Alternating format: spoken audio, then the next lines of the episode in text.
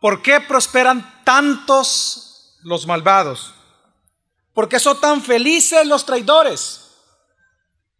Estas son las preguntas que el profeta Jeremías se hizo en su tiempo y lo vemos en Jeremías capítulo 12, versículo 1. Son preguntas que si nosotros las analizamos, hablan acerca de la justicia de Dios. ¿Acaso Dios se ha olvidado de hacer justicia? ¿Acaso Dios ha dejado de ser justo? Hermanos, hermanas, amigos y amigas, ¿acaso Dios se ha olvidado de sus hijos de El Salvador? El libro de Jeremías nos responde estas preguntas diciéndonos, no, Dios no ha olvidado a sus hijos, no ha olvidado de hacerles justicia, porque Dios es fiel a sus promesas. Al final de los tiempos, Él va a arrancar y destruirá por medio de juicios a los que no se arrepientan, pero a sus hijos nos planta y nos edifica en Cristo Jesús, el mediador de un nuevo pacto. Sean bienvenidos en esta mañana, hermanos, a este culto de adoración a nuestro Señor, en donde vamos a ver el Evangelio en el libro de Jeremías. Jeremías fue un profeta que fue llamado al ministerio a los 13 años de edad. Su ministerio duró un poco más de 50 años. Sus profecías fueron dictadas al escriba Baruch quien fue su asistente durante su ministerio, y él escribió estas profecías que Jeremías le dictaba y las compiló en lo que ahora nosotros llamamos el libro de Jeremías. Jeremías tuvo un ministerio dirigido principalmente a su pueblo de Judá en sus últimos días como reino, aunque también podemos observar que en ocasiones se dirigió a otras naciones. Jeremías exhortó a Judá a que se arrepintieran de sus pecados, de su idolatría, de las injusticias sociales que practicaban y así poder evitar de alguna manera el juicio de Dios que él enviaría en manos de Babilonia. Pero no quisieron. Por lo tanto, el Babilonia les atacó, les conquistó y los llevó al exilio.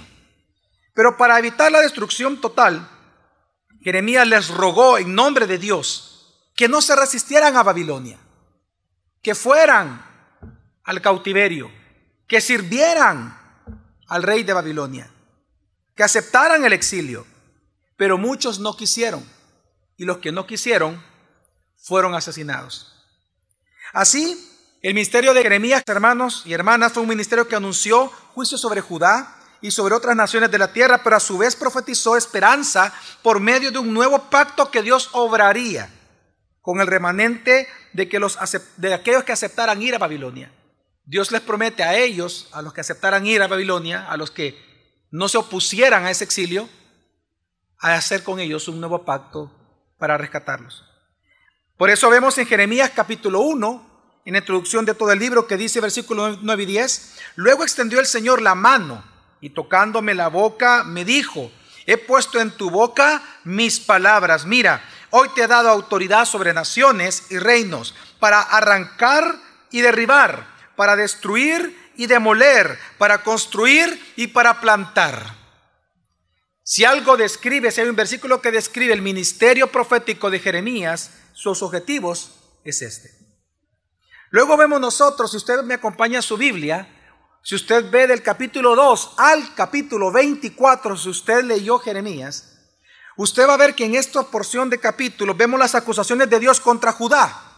Vemos que Dios los acusa de ser idólatras, de no escuchar su palabra, de aborrecer la ley de Dios y de convertir su templo en cueva de ladrones.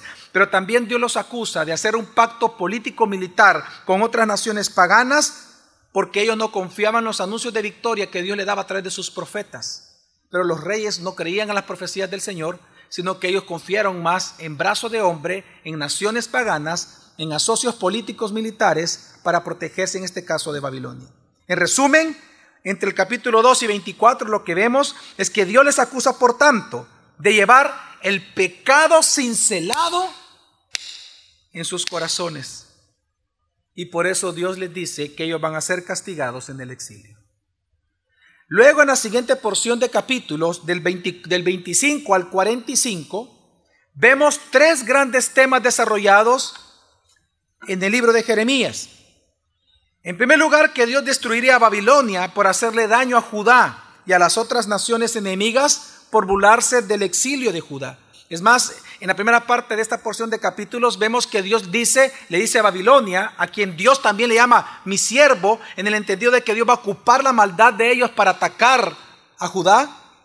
Pero Dios le dice incluso a Babilonia que después de que ellos atacaran Judá y lo llevaran al exilio, Dios iba a destruir Babilonia. Y Dios les profetizó a Babilonia de que Judá vendría a ser maldición para ellos y para las otras naciones que viendo el sufrimiento de Judá y el exilio, se burlarían de ellos. Y Dios les dijo, pues por eso Judá después, al final de todo, te será por maldición a ti y a las naciones. En segundo lugar, vemos en esta porción de capítulos la necedad de Judá en seguir desobedeciendo a Dios, pretendiendo huir del ataque de los babilonios a través de huir hacia Egipto y también inventar otras estrategias humanas propias de sus ideas para, según ellos, huir del ataque de los babilonios. Pues no resultó y estos que trataron de huir del exilio fueron asesinados. Pero también encontramos en esta porción de capítulos de que específicamente el 25-45, de que Dios da promesas de salvación. Él comienza a prometer que Él va a salvar por medio de un nuevo pacto al remanente cautivo en Babilonia, no a los que no fueron, a los que fueron al, cautiverio. Dios los iba a salvar a este remanente a través de un nuevo pacto, a aquellos que sí fueran a Babilonia. Luego vemos otra porción importante en Jeremías, que es del capítulo 46 al capítulo 61, en donde lo que vemos allí ya es los juicios de Dios contra Babilonia y las naciones que se burlaron del sufrimiento del reino de Judá. Y por último, entonces, llegamos al gran capítulo 52 de Jeremías, en donde vemos un resumen de la caída de Jerusalén, vemos un resumen del exilio de Judá, y cómo el rey de Babilonia, al final del capítulo 52, y así termina el libro, cómo el rey de Babilonia favoreció a Joaquín, quien es del linaje de David, el que estaba allí. Y Dios, a través de del rey de Babilonia, lo favoreció y así termina el libro de Jeremías. Hermanos y hermanas, la idea central del libro de Jeremías es que Dios es fiel en cumplir sus promesas, tanto de juicio como de salvación. Lo que vemos en Jeremías es la fidelidad de Dios hacia Él mismo, en que Él va a hacer cumplir su propia palabra, tanto las de juicio como aquellas de esperanza. Por lo tanto, la idea central del libro es que la esperanza del pueblo de Dios es que Dios arrancaría y destruiría a los pecadores por medio de juicios pero plantaría y edificaría por medio de un nuevo pacto a los escogidos de Dios. Así nosotros hoy en esta mañana vamos a observar cuatro verdades que el libro de Jeremías nos enseña a nosotros y que enseña a todo el mundo a través de este hermoso libro profético. Cuatro verdades que si nosotros las recibimos en nuestro corazón, más para aquellos amigos y amigas que nos visitan, su vida puede ser transformada radicalmente. Cuatro verdades que exaltan la gloria de Dios en el libro de Jeremías. En primer lugar, la primera verdad que nosotros encontramos en Jeremías es la implacable ira de Dios. En el libro de Jeremías vemos que los juicios son la manifestación de la ira de Dios y de la indignación de Dios por medio de actos disciplinarios hacia los pecadores. El libro de Jeremías todo el tiempo habla de juicios. Eh, lo entendemos porque recordemos que está profetizando a los últimos días de Judá, los últimos días. Por lo tanto, los babilonios ya estaban ahí presentes, los iban a atacar, así que Jeremías profetizó puros juicios, que entendieran por qué Babilonia los iba a destruir.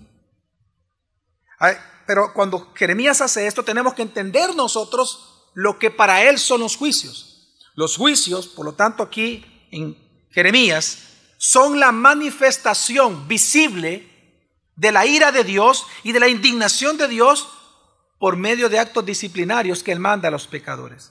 Pero en Jeremías, algo importantísimo es que Dios hace una distinción entre los juicios que Él envía a los escogidos, a sus elegidos, que es disciplina, y los juicios que Él envía a los no escogidos, a los paganos, a los impíos.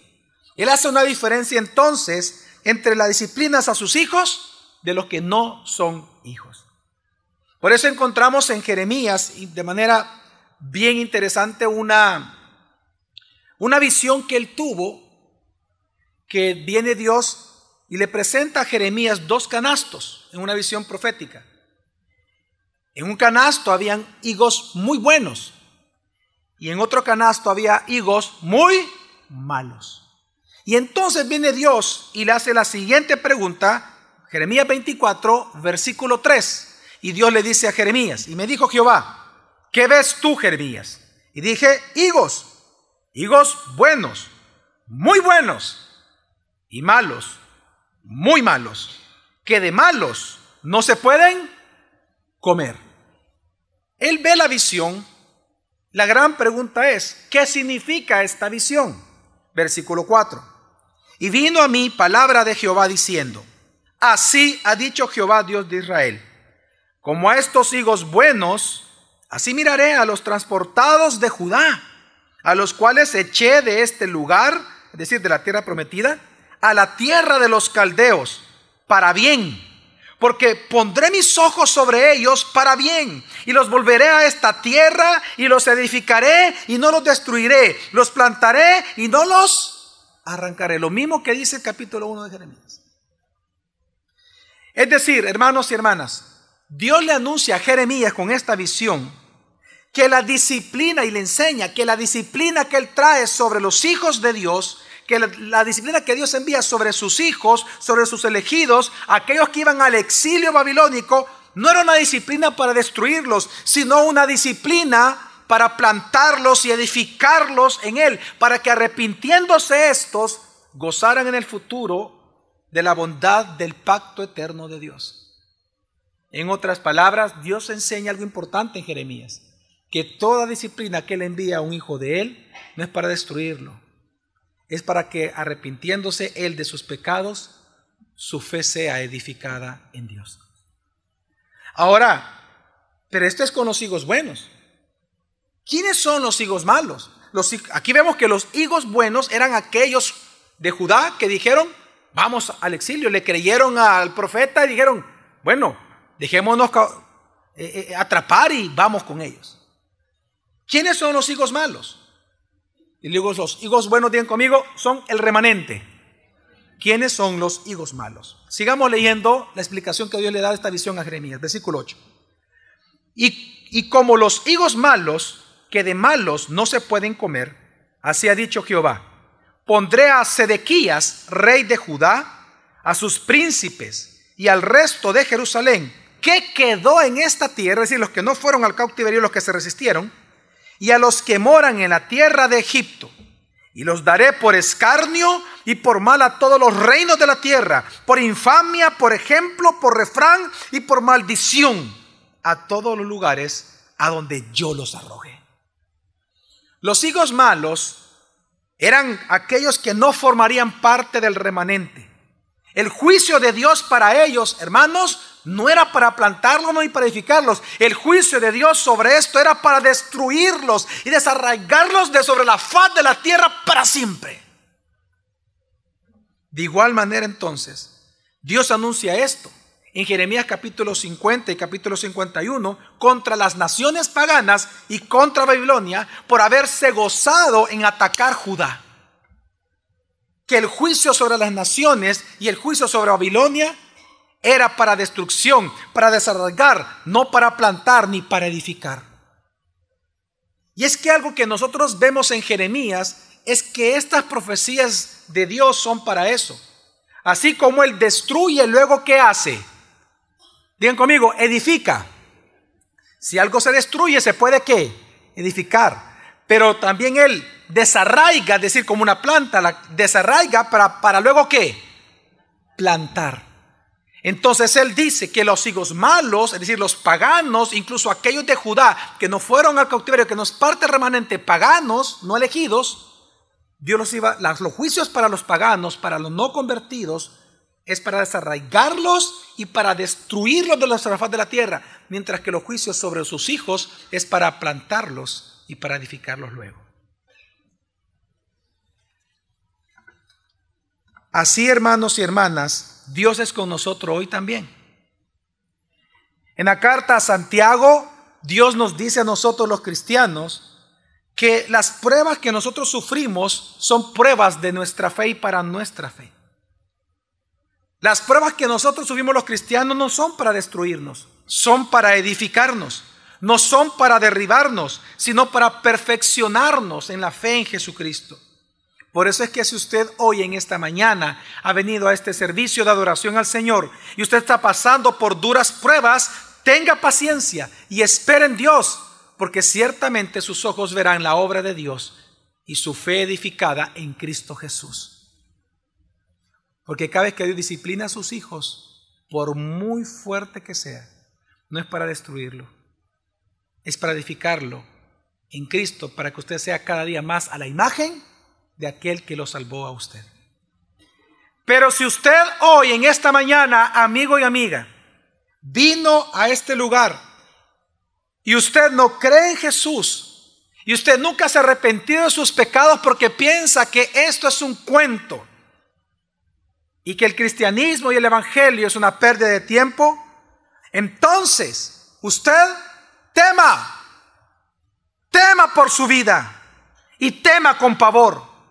Porque la ira de Dios ciertamente está sobre usted como lo estuvo sobre Babilonia y sobre las naciones paganas. Y esa ira de Dios a usted, si muere en esa condición de pecado, esa ira de Dios lo va a consumir, lo va a destruir y lo va a arraigar de sobre la faz de la tierra sufriendo eternamente delante de Él. Por eso es que Romanos capítulo 1 dice, hasta el día de hoy dice, porque la ira de Dios, la ira impacable de Dios, porque la ira de Dios se revela desde el cielo contra toda impiedad e injusticia de los hombres que detienen con injusticia la verdad. Y por lo tanto es una ira, amigo y amiga, tú que no crees en Cristo, tú que has rechazado a Jesús por muchos años, tú que te has burlado del Evangelio o te has burlado de los cristianos como Babilonia se burló de los de Judá. Quiero que sepas que por cuanto tú eres pecador estás destituido de la gloria de Dios y que la ira de Dios actualmente hoy sigue estando sobre tu cabeza para que en el día de tu muerte tú pases eternamente en el infierno y luego en el lago de fuego echado todo. Por lo tanto, es una ira, la ira de Dios, implacable, de la cual tú no puedes escapar por ti mismo. Pero la gran pregunta es, ¿por qué no puedes escapar por ti mismo? Y esta es la segunda verdad que desarrolla Jeremías en su libro, la respuesta a esta pregunta. Y es por la perversión irremediable del hombre. Porque el hombre es irremediablemente perverso su corazón. Por lo tanto, por sus propios medios, no puede escapar de la ira de Dios. En Jeremías capítulo 17, versículo 1, dice así la palabra del Señor. El pecado de Judá está escrito con cincel de hierro, con punta de diamante está grabado sobre la tabla de su corazón y en los cuernos de sus altares. Engañoso es el corazón más que todas las cosas y perverso y perverso, hermanos, y perverso. ¿Quién lo conocerá? Hermanos y hermanas, amigos y amigas, esta es la acusación de Dios contra la humanidad. Que desde el nacimiento el hombre nace con un corazón inmundo, pecaminoso, perverso. Que esta palabra perverso significa sin remedio, incurable, es decir, más allá de toda cura. Nuestra perversión es tan corrupta, nuestro corazón está tan pervertido que no tiene ningún remedio. Por eso es que el hombre por sí mismo no puede escapar del aire de Dios. Por eso es que el hombre por sí mismo no puede dejar de pecar. Por eso es que el hombre por sí mismo no se puede justificar ante Dios porque su propio corazón es irremediable, sin remedio, más allá de toda cura. No existe cura para el corazón del ser humano. Por eso Jeremías 2.22 Dios dice, aunque te laves con soda y uses mucho jabón, la mancha de tu iniquidad aún están delante de mí, declara el Señor Dios. Dios advierte que nadie tiene el poder de remediar su propio corazón pecaminoso. Tú no tienes el poder de cambiarlo, de lavarlo, de redimirte, de justificarlo. El, el corazón es irremediable. Y es tan perverso que es del corazón que salen las religiones, la idolatría, y surgió la idolatría de Judá. Es de los corazones de ellos. Dios les dijo, el pecado está cincelado como piedra en sus corazones. Por eso es que Judá no se arrepintió. Dios le mandaba profetas y ellos lo mataban a estos profetas. Porque su corazón es irremediable y de su corazón salieron las religiones paganas, de su corazón nacieron las idolatrías de los dioses paganos. Bien dijo Jesús que es del corazón que salen los malos pensamientos, los adulterios, las mentiras, el odio, la ira.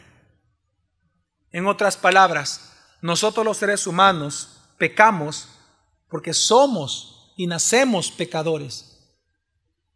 No es que nos volvemos pecadores porque un día resulta que pecamos. No. Nosotros nacemos siendo pecadores y por eso es que pecamos todos los días los seres humanos. Así que, hermanos y hermanas, amigo y amiga, la raíz de todos tus problemas y pecados es la irremediable perversión de tu corazón. Pero entonces esto hace surgir una pregunta. Si nuestro corazón es irremediable, ¿qué esperanza hay para el pecador? Y esta es la, la respuesta, es la tercera verdad que desarrolla el libro de Jeremías. Y es que la esperanza está solamente en la gracia de nuestro Dios. A los higos buenos, ¿se recuerdan ustedes de la visión de los higos buenos, hermanos? La que les conté hace un momento, ¿se recuerdan? A los higos buenos, es decir, a los elegidos, hay una porción que yo intencionalmente no leí, que Dios le dijo algo a ellos. Y dice entonces el versículo 6, el versículo que me salté y que no leímos fue el 7. Pues entonces, en las palabras que Dios da sobre los higos buenos, es decir, sobre los elegidos que fueron al cautiverio a Judá, a Babilonia, Dios les dice en Jeremías 24, 6 y 7 lo siguiente, porque pondré mis ojos sobre ellos para bien, y los volveré a esta tierra, y los edificaré y no los destruiré, los plantaré y no los arrancaré, y les daré corazón para que me conozcan que yo soy Jehová y me serán por pueblo y yo les seré por Dios porque se volverán a mí de todo su corazón. Dios profetizó, hermano y hermana, a Judá que aunque ellos no podían remediar el corazón, aunque el corazón es irremediable, Dios entonces les daría un nuevo corazón para que ahora el pueblo de Dios pudiera ver a Dios como su Dios y Dios ser el Dios de cada uno de ellos. En otras palabras, Dios les daría un nuevo corazón para que el pueblo de Dios pueda alabar y adorar a Dios con una obediencia presente y una obediencia eterna para gloria de Dios. El corazón es tan irremediable que Dios no quiso cambiarlo. Dios te dio un nuevo corazón. Pero entonces la pregunta es, ¿cuándo sería esto? ¿Cómo es que Dios daría un nuevo corazón a su pueblo? ¿Cómo Dios daría un nuevo corazón a sus elegidos?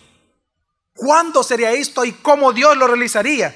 Y es y la respuesta a estas preguntas es la cuarta verdad que desarrolla el libro de Jeremías. Y es que Dios responde que lo haría a través de el nuevo pacto que él establecería en la tierra. Jeremías 31, versículo 31 dice, He aquí vienen días, declara el Señor, en que haré con la casa de Israel y con la casa de Judá un nuevo pacto. Un nuevo pacto.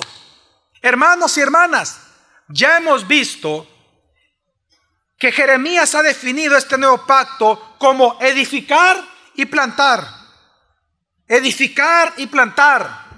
Edificar y plantar. Dios hemos visto que Dios prometió poner sus leyes en sus mentes y sus corazones de los remanentes para que así se cumpla la promesa de que Él sería el Dios de ellos y ellos, el pueblo de él, eternamente.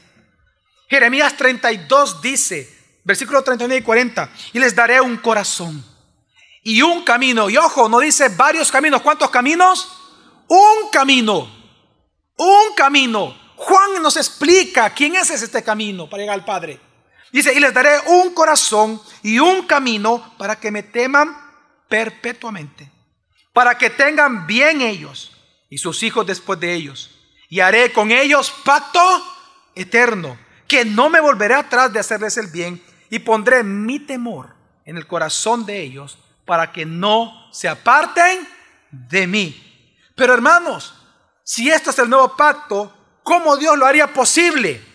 Capítulo 33, versículo 8 responde Dios, y los limpiaré de toda su maldad, con que pecaron contra mí, y perdonaré todos sus pecados con que contra mí pecaron y contra mí se rebelaron. La pregunta es, si Dios prometió perdonar los pecados, pero el hombre es irremediable y el hombre no busca por sí mismo a Dios, entonces, ¿cómo Dios perdonaría este pecado? ¿Por medio de quién Dios perdonaría nuestros pecados en este nuevo pacto? Pues Jeremías sigue respondiendo en el mismo capítulo 33, diciendo versículo 15 al 18, en aquellos días, en aquel tiempo, haré brotar de David un renuevo justo. Él hará juicio y justicia en la tierra. En aquellos días estará a salvo Judá y Jerusalén morará segura. Y este es el nombre con el cual será llamada el Señor, justicia nuestra.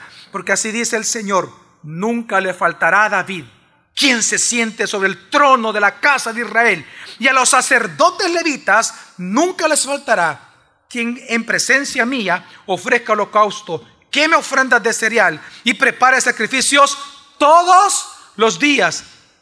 Hermanos y hermanas, amigo y amiga que nos visitas, Jeremías anuncia que Dios obraría este nuevo pacto por medio del Mesías Salvador, a quien el mismo Jeremías le llama el renuevo justo, el Rey eterno del linaje de David, y quien a su vez sería un sacerdote para siempre.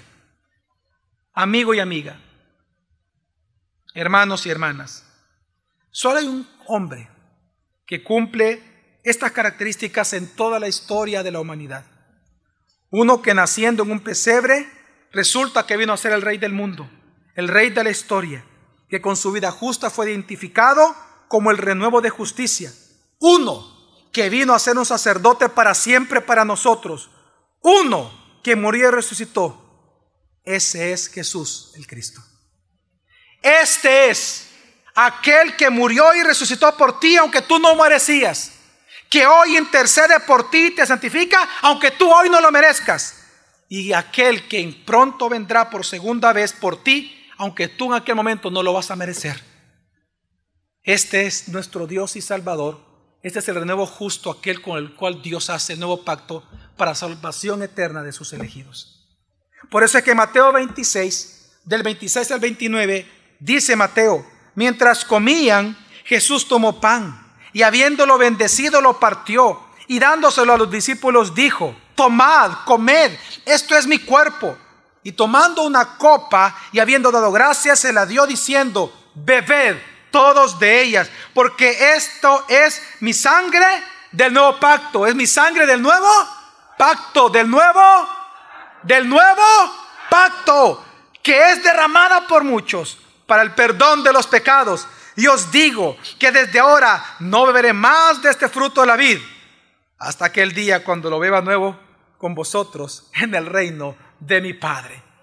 Hermanos y hermanas, si hay un, si hay un rey justo, si hay un renuevo justo, si hay alguien del linaje de David, que a la vez sería el Mesías y a la vez sería un sacerdote para siempre, ese tiene un nombre y es Jesucristo, tu Salvador y mi Salvador, Dios eterno y para siempre. Él es nuestro Salvador y nuestro Redentor para siempre. Jesús. Jesús. Él es el Señor. Y esto entonces tiene grandes implicaciones para nosotros, entender este mensaje de Jeremías hoy. Si hay algo que nos enseña Jeremías, entendiendo que aquel renuevo justo es Cristo, es que no hay edad mínima ni máxima para consagrarse para Dios. Es interesante que en el libro de Jeremías dice que él fue consagrado para Dios a la edad de los 13 años, 13 años. Mi hijo tiene en este momento 14, ya va a cumplir los 15. Mi hija tiene 16. Yo los veo y digo, wow, Jeremías empezó casi de la edad de ellos a profetizarle a reyes. A decir Babilonia los va a atacar porque ustedes han pecado contra Jehová. Hermanos, ¿sabe qué nos dice esto? Una de las implicaciones de este sermón y del libro de Jeremías para nosotros hoy es que para, para consagrarse para Dios no hay edad mínima ni edad máxima. Y es tan tremendo esto que Jeremías fue atacado, vituperado, acusado, golpeado, atentaron con su vida y aún así él se mantuvo fiel predicando la palabra de Dios. Porque si hay un profeta que sufrió mucho, por el cual vemos todo el tiempo que intentaron matarlo, fue Jeremías. Jeremías 20, incluso 7 al 9, dice algo con lo cual tú te vas a identificar cuando estás en problemas o en dificultades. Jeremías 20, 7 al 9 dice, Señor, me convenciste y yo me dejé convencer. Fuiste más fuerte que yo y me ganaste. Soy motivo de burla cada día. Todos se burlan de mí. El mensaje del Señor es causa de mi desgracia. Y yo dije, ya no anunciaré más de Él. No volveré a hablar en su nombre. Pero su mensaje dentro de mí se convierte en un fuego ardiente que me cala hasta los huesos. Hago todo lo que puedo por contenerlo. Pero me es imposible, gracia irresistible. Si algo nos enseña la Biblia, es que Jeremías, aunque él mismo quería dejar de predicar la palabra de Dios, porque él se sentía mal de todo el ataque que él recibía por predicar la palabra, aún con eso, Dios él mismo dice, pero es un fuego que cala hasta mis huesos, que, no, que no me permite que yo me quede callado. Esto solo me recuerda aquello que Pablo dijo en 1 Corintios 9, pues si anuncio el Evangelio, no tengo de qué gloriarme, porque me es impuesta una necesidad. Y hay de mí si yo no anunciara el Evangelio, por lo cual, si lo hago de buena voluntad, recompensa tendré. Hablando de juicio, recompensa tendré. Pero si lo hago de mala voluntad, oiga lo que dice Pablo, predicar de mala voluntad, pero si lo hago de mala voluntad, por lo menos la comisión me ha sido encomendada. Yo sé que tú muchas veces has querido tirar la toalla. Deja de venir a la iglesia. Tú has querido dejar el ministerio. Has querido dejar de hablar y predicar la palabra. Te has llegado a resentir incluso contra Dios. Pero la gracia de Dios es tan irresistible que tú hoy te encuentras, hoy en esta mañana, en este lugar. Porque en el fondo tú amas profundamente a tu Salvador. Tú lo amas. Y quieres servirle para siempre a Él.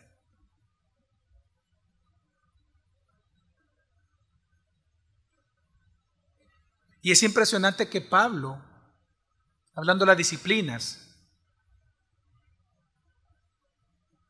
incluso hablando de los juicios, porque la semana pasada explicamos algo, que los juicios que Dios envía, el juicio que Dios traerá sobre nosotros los hijos, no es un juicio para destrucción ni para condenación, es para simplemente premiación,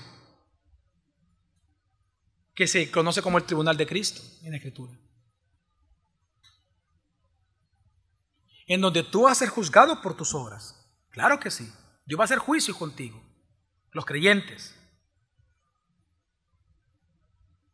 Y aquello que fue edificado sobre oro, piedras preciosas, Dios lo va a premiar. Pero aquello que fue edificado sobre hojarascas, heno, va a ser quemado por el fuego. Mas tú estarás en eternidad con él. Pues Pablo, teniendo eso, en mente y entendiendo eso, es que Él dice esto. Ay de mí si yo no predico el Evangelio. Por lo cual si yo lo hago de buena voluntad, recompensa tendré. Pero si lo hago de mala gana, pero aún así que está cumpliendo, lo que Dios le puso a hacer. Dios siempre va a ser glorificado por sus hijos. Una segunda implicación del libro de Jeremías, bien impresionante, es que, hermano y hermana, no culpes a Dios por las consecuencias de tus propios pecados. No culpes a Dios. Jeremías 2.5 dice, así dice el Señor, qué injusticia hallaron en mí vuestros padres, para que se alejaran de mí y anduvieran tras lo vano y se hicieran vanos.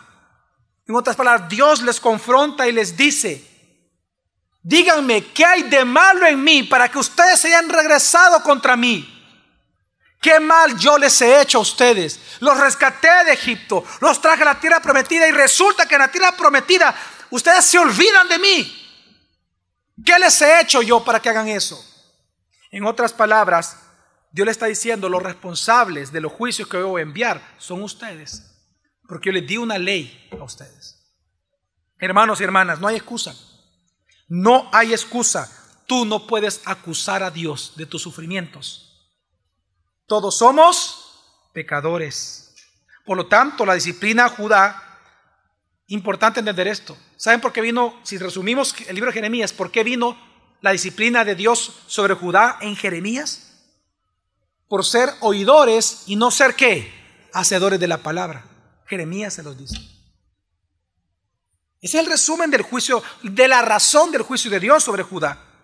Por lo tanto, tú, varón de Dios, hembra de Dios, teme. Teme a tu Dios cada día. No sea solo una oidora, oidor de la palabra, sea un hacedor y hacedora de la escritura que tú escuchas. Porque la disciplina sobre Judá vino por eso. Pero ya la disciplina sobre Babilonia, es decir, sobre los paganos, era por dañar al pueblo de Dios. Una tercera implicación que encontramos en el libro de Jeremías es que nuestra esperanza de seguridad diaria debe de estar en la gracia soberana de Dios.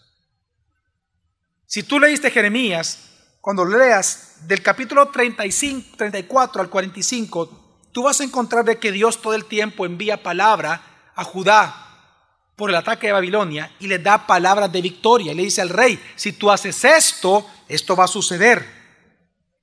Pero en todos los casos, en el 100% de los casos, no le creyeron y mejor decidieron confiar en sus enemigos y uno de ellos fue Egipto. Lo que nos enseña Jeremías es que tú no puedes confiar en hombres. Pon tu esperanza en la gracia, misericordia, bondad y el brazo fuerte de nuestro Señor Salvador. Siempre, siempre. Aunque todo vaya peor o todo vaya mejor, en Dios confiamos. Y ahí le vamos a dar la gloria, no a hombres, a Dios. Amén. Otra implicación importante, una cuarta implicación del libro de Jeremías, es que nos enseña a perdonar y dejarle a Dios la venganza de nuestros detractores. Del capítulo 25 al 28 vemos de que Dios toma la venganza por Judá. Dios le dice a Babilonia y a las naciones, Judá te será por maldición a ustedes. ¿Por qué? Porque veamos la soberanía de Dios. Dios dice que él iba a ocupar a Babilonia. Además, le llama a Babilonia como, como imperio, le llama mi siervo. No es que ellos eran convertidos, sino que le llama mi siervo porque en la, en la soberanía, en la providencia de Dios, Dios iba a ocupar la maldad de Babilonia como un rodillo sobre Judá. Pero Dios le dice a, a Babilonia, pero el responsable de hacer eso eres tú. Y yo a ti te voy a cobrar tu maldad contra mi pueblo, porque tú te vas a gozar de, de la destrucción de mi pueblo. Por lo tanto, Judá, al que tú vas a destruir, te será por maldición a ti. Y lo mismo le dice a las naciones que se iban a burlar de Judá. Entonces, ¿por qué digo esto? Hermano, si alguien te está dañando, si alguien te está atacando, si tú estás sufriendo por el ataque de alguien, perdónalo. Perdónalo actúa con gracia con esa persona y deja a Dios la venganza. Porque ciertamente, dijo el Señor, mía es la venganza y yo pagaré. La venganza es una prerrogativa solamente de Dios. Los hombres no podemos vengarnos porque no podemos, no tenemos conceptos de justicia en nosotros mismos. No somos jueces. El único que puede el corazón y por lo tanto saber la medida de su venganza es Dios. Amén. Si alguien te está dañando, perdónalo, actúa con gracia y deja a Dios la venganza. Número 5, la última implicación para esta mañana. Hermano y hermana, Dios no se ha olvidado de ti.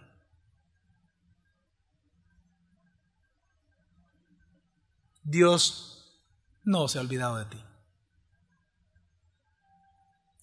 El libro de, el libro de, Jeremías termina con una acción de gracia de parte de un pagano, el rey de Babilonia, sobre uno de los reyes o el linaje de David llamado Joaquín. Dice la escritura que le dio nuevas ropas, lo sacó de la cárcel y que a partir de ese día todos los días comía con el rey de Babilonia este tal Joaquín. ¿Por qué Dios inspiró a Jeremías en aquel momento a terminar de esta manera, es decir, con actos de gracia sobre el linaje de David? Porque resulta que aquel nombre Joaquín ya aparece en el Nuevo Testamento con el nombre de Jeconías. Y Jeconías, cuando Mateo capítulo 1, versículo 1, Mateo comienza hablando de la genealogía de Jesucristo, de eh, hijo de Abraham, hijo de David, el Mesías, el Cristo, en el versículo 12 dice, después de que se los llevaron a Babilonia, Jeconías fue el papá de Saltiel, Saltiel fue el papá de Zorobabel, y resulta que este Joaquín es del linaje de David. Dios de manera impresionante lo que nos está diciendo es que Él siempre cuida a sus hijos y aquí cuidó la simiente de quien vendría Jesucristo. Hermano, si Dios no se olvidó de su simiente, es porque Dios no se olvida de su pueblo. Y si tú eres parte del pueblo de Dios, entonces significa que Dios no se olvida de ti. Si tú entonces hoy en esta mañana estás pasando duras pruebas en tu corazón, si tú estás pasando duro tormento en tu vida, pues entonces quiero que sepas de que Dios no se ha olvidado de ti. Y Él está allí. Y muy pronto, en el tiempo en que Dios lo decida, Dios te va a consolar. Así como en el libro de Jeremías termina con una obra de gracia, quiero decirte que tú no ves cómo termina esta situación que estás enfrentando hoy. Este problema que tú estás viviendo hoy grave, tú no sabes cómo va a terminar, pero Dios sí. Y sabemos por el libro de Jeremías que en Cristo Jesús, ese final de esa situación que tú estás viviendo estará lleno de gracia, de misericordia, de paz y de esperanza, porque así Dios lo ha querido. Amigo y amiga, hermanos y hermanas, ¿alguna vez te has preguntado si acaso Dios se ha olvidado de ti? Tal vez tú te estás preguntando eso. ¿Acaso Dios se ha olvidado de matrimonio? Tal vez estás pasando duras pruebas de tu matrimonio o tal vez ya te divorciaste hace años y hoy te sigues preguntando, ¿acaso Dios se olvidó de mí? ¿Acaso Dios se ha olvidado de mí? ¿Una madre soltera, una madre sola, un padre solo? ¿O acaso tú no tienes trabajo y te preguntas, ¿acaso Dios se ha olvidado de mí? Mejor los paganos tienen trabajo y yo no tengo trabajo. ¿Acaso Dios se ha olvidado de mí? Pues hermano y hermana, Dios no se ha olvidado de ti. Tú tienes que entender que Dios es experto, que aún de la misma vida de muerte, y aunque tus finanzas estén muertas, y aunque tu matrimonio para ti esté muerto, Dios es experto en sacar vida de la muerte. Gabriel de Silva, un hombre del Ecuador, él iba caminando detrás del féretro de su esposa a quien iban a enterrar en ese momento, porque su esposa murió de un paro cardíaco. Pero resulta que cuando estaban procediendo al sepelio, cuando la iban a enterrar, cuenta la historia real, comienza a oírse un llanto de bebé dentro del ataúd. Y entonces inmediatamente abren el ataúd y resulta que había un bebé a los pies de la mujer. La muerta dio a luz. Y la ciencia explica eso, que no es el único caso. Han habido casos de mujeres muertas que no se sabía que estaban embarazadas y que estando ya muertas, resulta que después de un día muertos nace el bebé. Científicamente es posible. Y esto pasó en este lugar en Ecuador. Resulta que la señora era una señora muy obesa que se guardó eh, la noticia de que estaba embarazada su esposo para darle la buena noticia cuando diera luz. Pero resulta que antes de dar a luz ella muere y por la prisa de quererla enterrar, los médicos no se dieron cuenta, el forense, de que estaba embarazada. Pero qué impresionante ese día para Gabriel de Silva, que en un día, en el camino de muerte, a enterrar a su esposa, resulta que se encontró con la luz de la vida de su hijo quiero que entiendas que tal vez para ti tu matrimonio está muriendo o tu vida está muriendo. Pero Dios no se ha olvidado de ti. Porque la justicia que Dios te ha hecho y la justicia que Dios está haciendo es en forma de entregarte a ti, a un niño quien creció y estando adulto, siendo perfecto, murió en una cruz y resucitó al tercer día.